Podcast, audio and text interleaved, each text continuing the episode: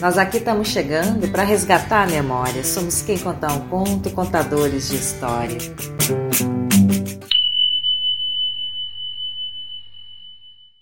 Será que você ouve as mulheres que vieram antes de mim? 500 mil vozes que vibram na minha garganta, como se isso tudo fosse um palco feito para elas. Não sei dizer quais partes de mim são meu e quais são elas. Será que você vê quando elas me invadem e saem do meu corpo para fazer tudo o que não puderam quando estavam vivas? Rupi Kaur.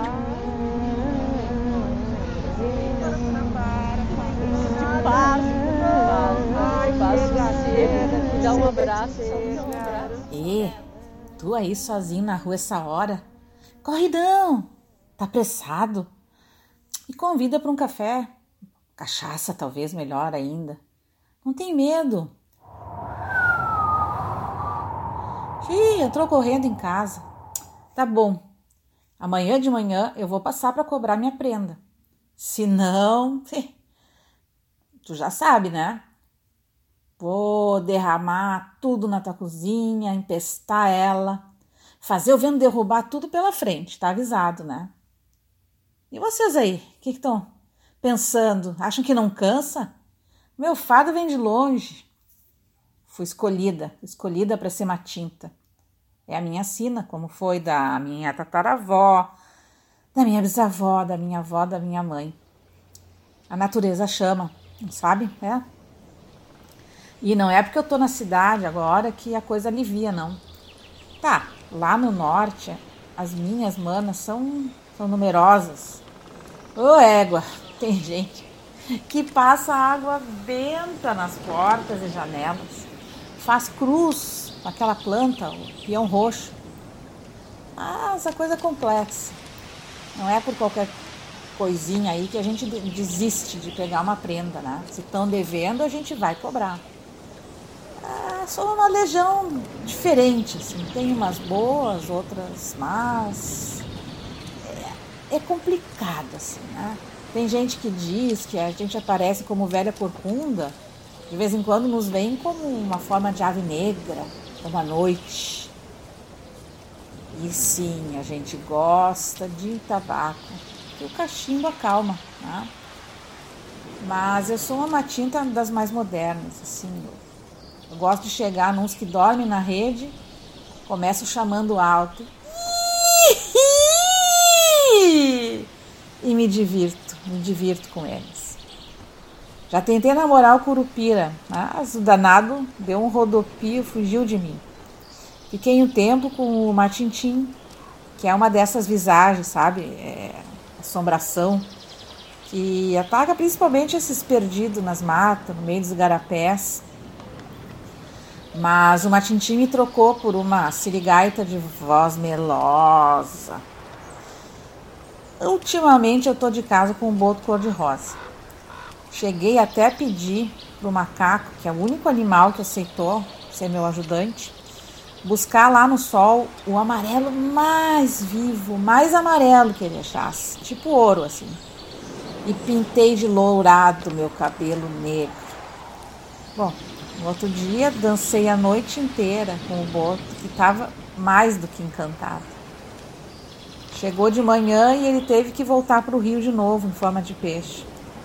Mas na próxima a coisa vai ser mais animada ainda, eu tenho certeza. Hum. Mas, falando sério, vocês aí, ó, escutem bem. Ultimamente o meu negócio não é assustar ninguém, não é ficar cobrando prenda, cobrando cachaça, cobrando peixe, farinha. O meu negócio mesmo é espantar madeireiro, garimpeiro, grileiro. Essas tropas aí que andam maltratando a terra. Eu fico muito malvado, fico mesmo. Nuns eu lanço feitiço, noutros eu boto para correr. E os piores eu arrebento, não sobra nada. Eu prefiro mesmo ser cortejada, receber um chamego, mas tem que saber enxergar, sabe? Ver essa beleza. que nem todo mundo enxerga. Tem muita matinta por aí. Só não vê quem não quer. Aliás, sendo assim, pede para não encontrar o meu parente. Se vocês puderem escolher, o Matim Tapeverá. Esse aí tá nos lugares isolados, daí o nome Tapera, né? Vem dessa, dessa origem aí, do Matim Tapeverá, nessas tapera abandonada. Se ele chegar, ah, aí a coisa é séria. Ele é uma alma penada, com maldição dada por pajé. Ataca o que vê pela frente sem piedade. Mas a conversa está ficando muito longa e o que foi? Tá sentindo esse redemoinho frio aí?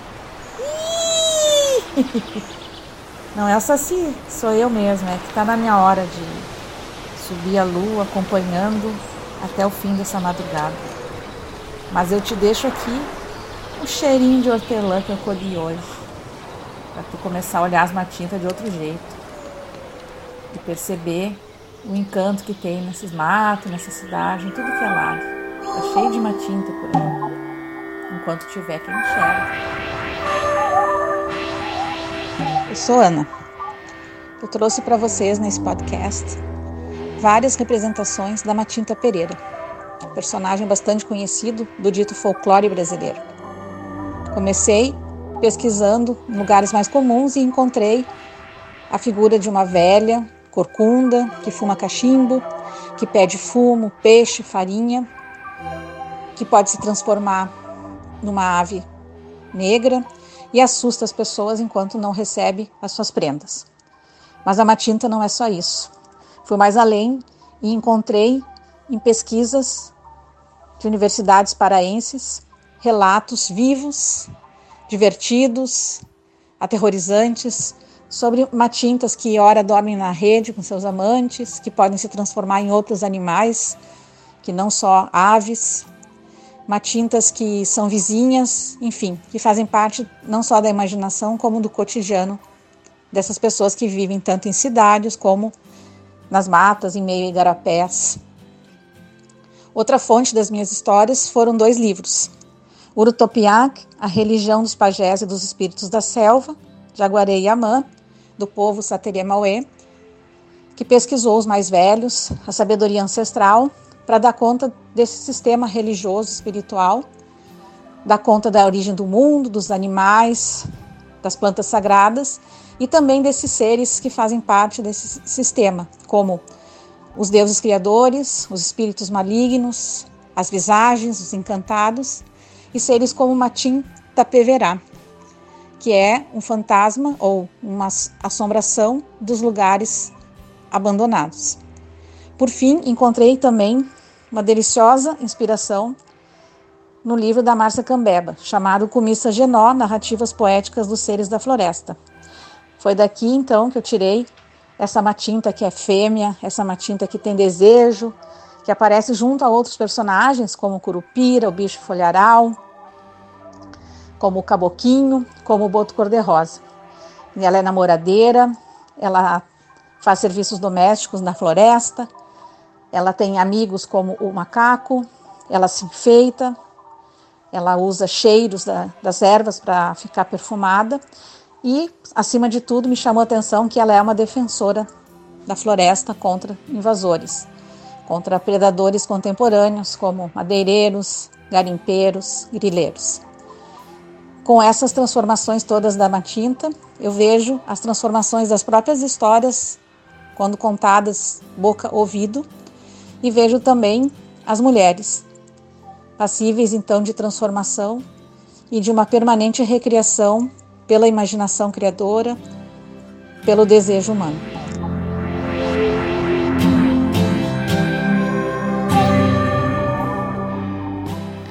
Mulher Cacto, de Glória Anzaldúa.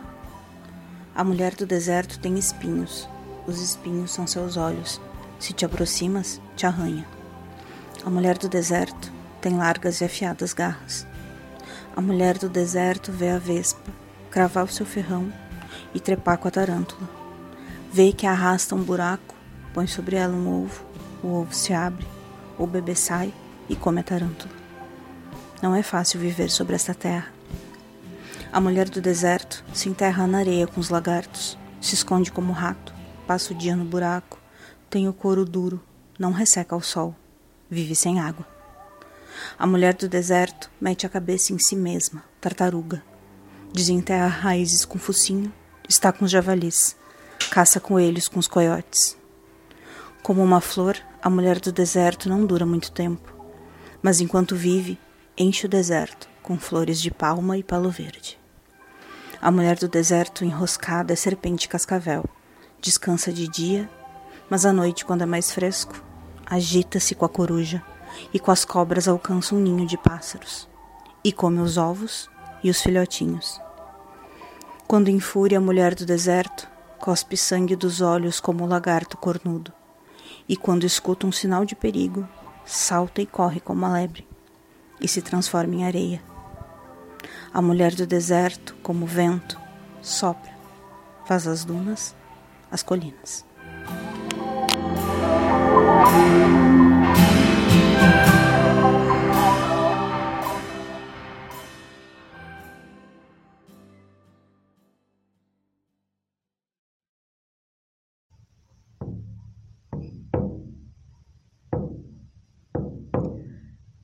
Uma vez e não era uma vez. Uma jovem mãe jazia em seu leito de morte. Sua filhinha e marido estavam sentados ao pé da cama orando para que Deus a conduzisse em segurança. Assim a mãe chamou sua filha para uma última conversa. Essa boneca é para você, meu amor, sussurrou a mãe. E da coberta tirou uma bonequinha minúscula que, como a própria filha, vasalissa, Usava botas vermelhas, avental branco, saia preta e colete, todo bordado com linha colorida. Se você se perder ou precisar de ajuda, pergunte a boneco o que fazer. Você receberá a sua ajuda. Guarde sempre a boneca, mas não fale a ninguém sobre ela. Dele de comer quando estiver com fome. Essa é a minha promessa de mãe para você minha bênção, querida. E com essas palavras, a respiração da mãe mergulhou nas profundezas do seu corpo, onde recolheu sua alma e saiu correndo pelos lábios. E a mãe morreu.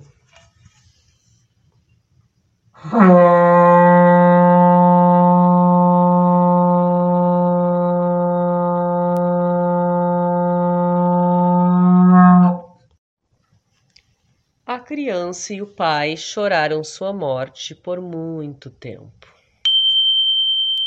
E num dia de novas primaveras.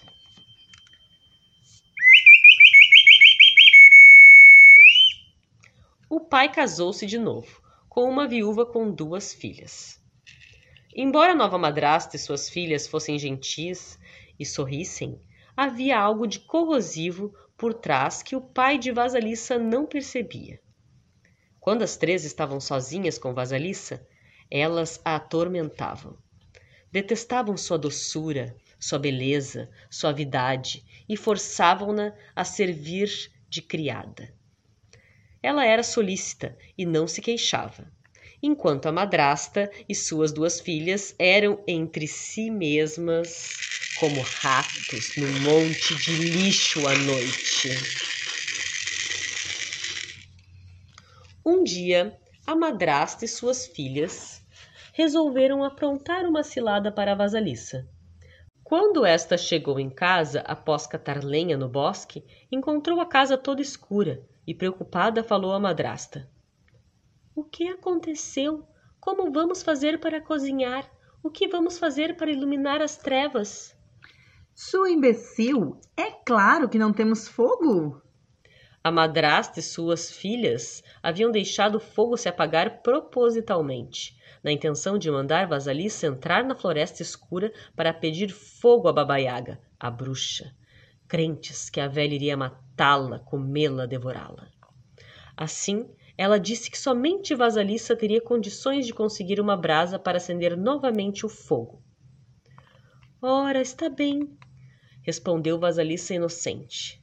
E as três mulheres, após sua saída, bateram palmas e guincharam como animais que vivem na escuridão. E Vasalissa foi mesmo.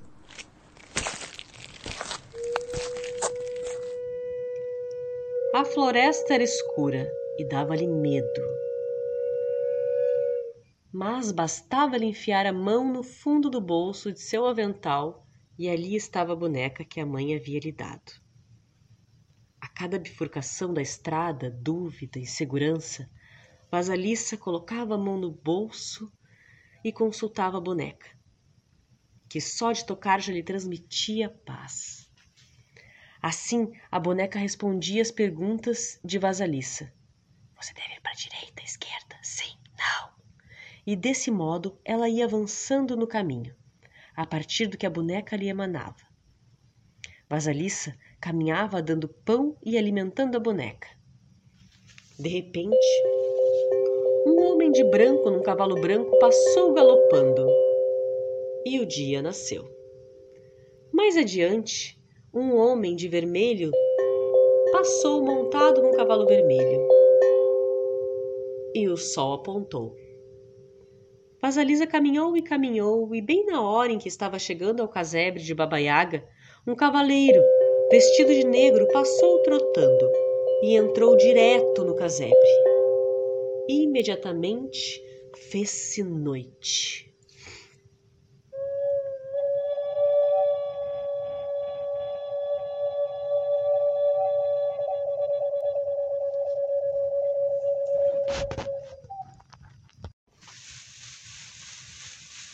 Vasalissa olhou à sua frente na mata e viu uma cerca feita com caveiras saindo fogo.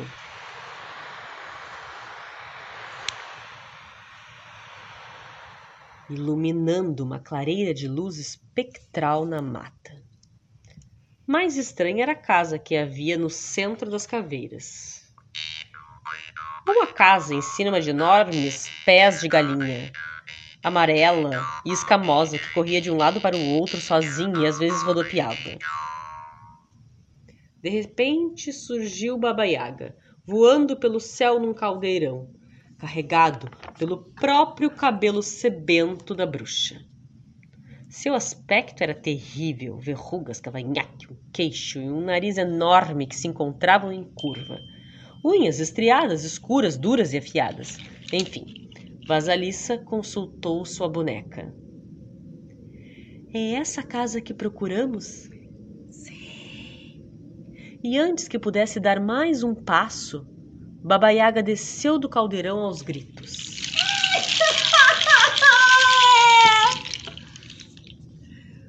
o que você quer? Vovó, vim apanhar fogo, respondeu a menina estremecendo. Está frio na minha casa. O meu pessoal vai morrer. Preciso de fogo. Criança inútil, você deixou o fogo se apagar. E o que faz pensar que eu lhe darei o fogo? Porque eu estou pedindo, respondeu rápido Vasalisa depois de consultar a boneca. Você tem sorte, criança. Essa é a resposta certa. Honronou Baba Yaga e ameaçou. Mas não há a menor possibilidade de lhe dar o fogo antes de você realizar essas tarefas para mim. Lave minha roupa, varra a casa, o quintal, prepare a minha comida, separe o milho mofado do milho bom. Se não, minha filha, você morrerá. Assim, Baba Yaga deitou-se na cama e mandou que Vasalissa lhe trouxesse a comida. E nesse ponto, Vasalissa viu que os olhos de Baba Yaga de repente se transformavam em brasas. Logo após comer, dormir e roncar, Baba Yaga se acordou e partiu voando no seu caldeirão. E anoiteceu novamente.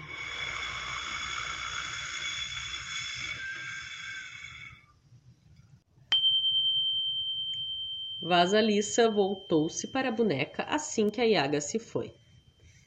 O que vou fazer? Vou conseguir cumprir as tarefas a tempo? Sim, eu lhe ajudarei. À noite, a Iaga voltou e não encontrou nada por fazer. Satisfeita, mas de certa forma irritada por não encontrar nenhuma falha. Você é uma menina de sorte. Falou a Baba Yaga, que logo convocou seus fiéis criados para moer milho e três pares de mãos apareceram a raspar e esmagar os milhos. Baba Yaga seguiu dando ordens à menina, lhe pedindo para realizar tarefas. Limpe a casa, varra a casa, lave a roupa, separe as sementes de papoula do estrume e faça minha comida. Vasalissa, com a ajuda da boneca, sempre dava conta do recado. Num dado momento, enquanto Baba Yaga estava besuntando os lábios na gordura do cozido, Vasalissa ficou parada por perto. O que me olha, menina? Posso lhe fazer umas perguntas, vovó? Pergunte-me, mas lembre-se: saber demais envelhece as pessoas antes do tempo. Vassalissa perguntou sobre os cavaleiros que havia visto e Iaga respondeu: O primeiro é meu dia, o segundo, meu sol nascente, e o terceiro, a minha noite. Vamos, vamos, criança, pergunte-me mais. Não, vovó. Como a senhora mesma diz, saber demais pode envelhecer a pessoa antes do tempo. É, você é muito ajuizada para a sua idade, menina. Como você é assim? Foi a benção de mãe. benção? benção? Precisamos de bênção nenhuma aqui nesta casa. É melhor você procurar seu caminho. E foi empurrando Vasalissa para o lado de fora. Pronto, menina. Leva esta caveira com este fogo até sua casa. E não diga mais uma palavra sequer. Só vá embora. Vasalissa ia agradecer a Baba Yaga, mas a bonequinha no fundo do bolso começou a saltar para cima e para baixo e Vassalissa percebeu que deveria só ir embora.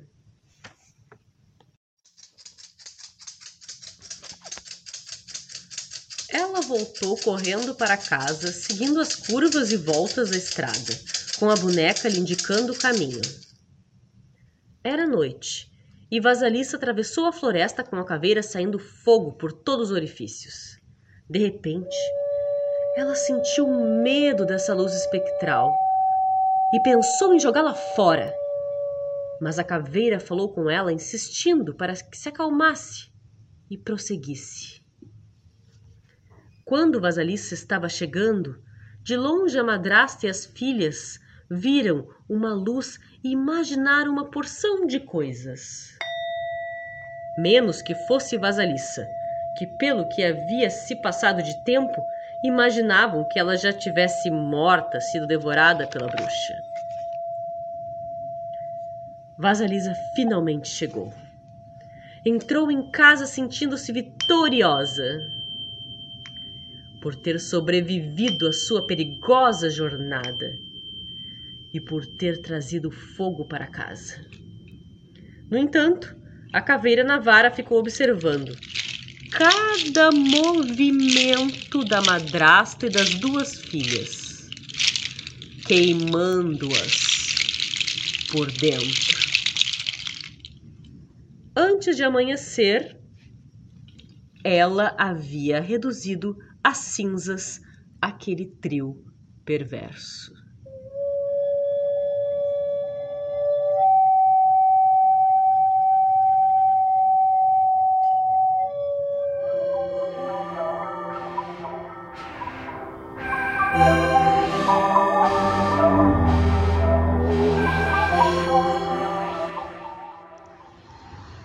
Esse conto é uma livre adaptação e criação do conto russo Vasalissa, do livro Mulheres que Correm com os Lobos, da Clarissa Píncola. Eu me chamo Ivi Sarrala e escolhi esse conto por ele falar dos processos de iniciação à intuição na mulher e o acesso e resgate ao fogo sagrado, ao fogo da vida. É, em nossa sociedade, a gente é criado para servir a esse sistema mesmo, patriarcal, machista. E quando criança, muitos de nós foi visto como um ser que não tinha nenhum conhecimento, nenhuma educação e precisava por isso então receber de fora. Não nos foi ensinado que o conhecimento já está em nós. Grande parte dele já está em nós. E que a gente só precisaria recordar e acessar ele. Não nos foi ensinado esse caminho, né? De escutar a nossa voz interior, de aprender sobre como lidar com aquilo que a gente acessa em nós mesmos. E nos foi dado muito conteúdo, informação e um corpo que não experiencia isso que é passado. Que um corpo que fica alienado, sentado a maior parte do tempo é, reprimido. Então, é, esse tipo de educação, ela só tem uma forma de refletir, né? Na falta de confiança, na separação, nas guerras, na competição. E é o que a gente vê hoje nas relações e que nos causa tanta dor e sofrimento e que nos impede de estar muitas vezes construindo uma sociedade muito mais justa, igualitária e, e pacífica. E nesse caso, esse conto ele vai trazer a reflexão de nove tarefas uh, para a iniciação da mulher à escuta da sua voz interior, a intuição. A primeira delas é deixar morrer a mãe boa demais. Que no caso é como as mulheres foram criadas. Que no caso é servir a todos. Servir emocional, físico, é, acolher, né? Essa demanda e aí vai falar disso, vai falar também de outras tarefas, como servir ao não racional, não racionalizarmos tudo.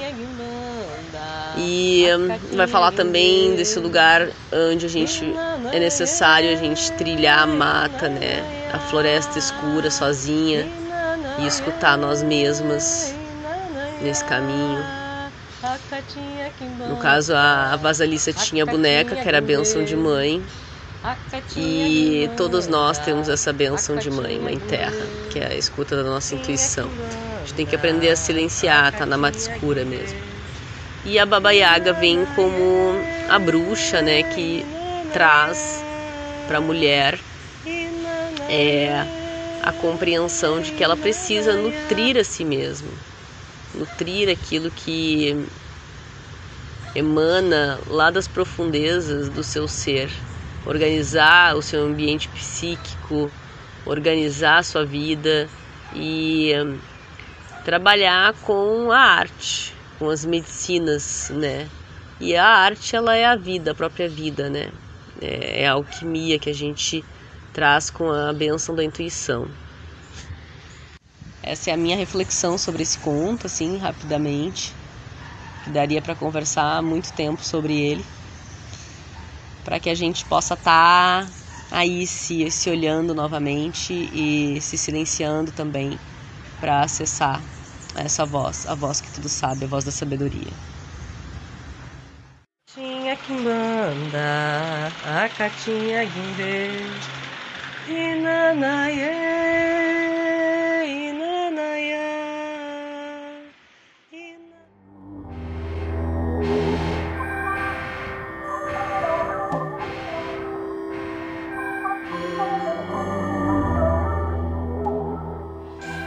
O esforço pela afirmação de identidade e de reconhecimento social representou para o conjunto das mulheres negras, destituído de capital social, uma luta histórica que possibilitou que as ações dessas mulheres do passado e do presente, especialmente as primeiras, pudessem ecoar de forma a ultrapassarem as barreiras da exclusão. O que possibilitou, por exemplo, que a primeira romancista brasileira fosse uma negra, a despeito das contingências sociais em que ela emergiu? Os efeitos do racismo e do sexismo são tão brutais que acabam por impulsionar reações capazes de recobrir todas as perdas já postas na relação de dominação.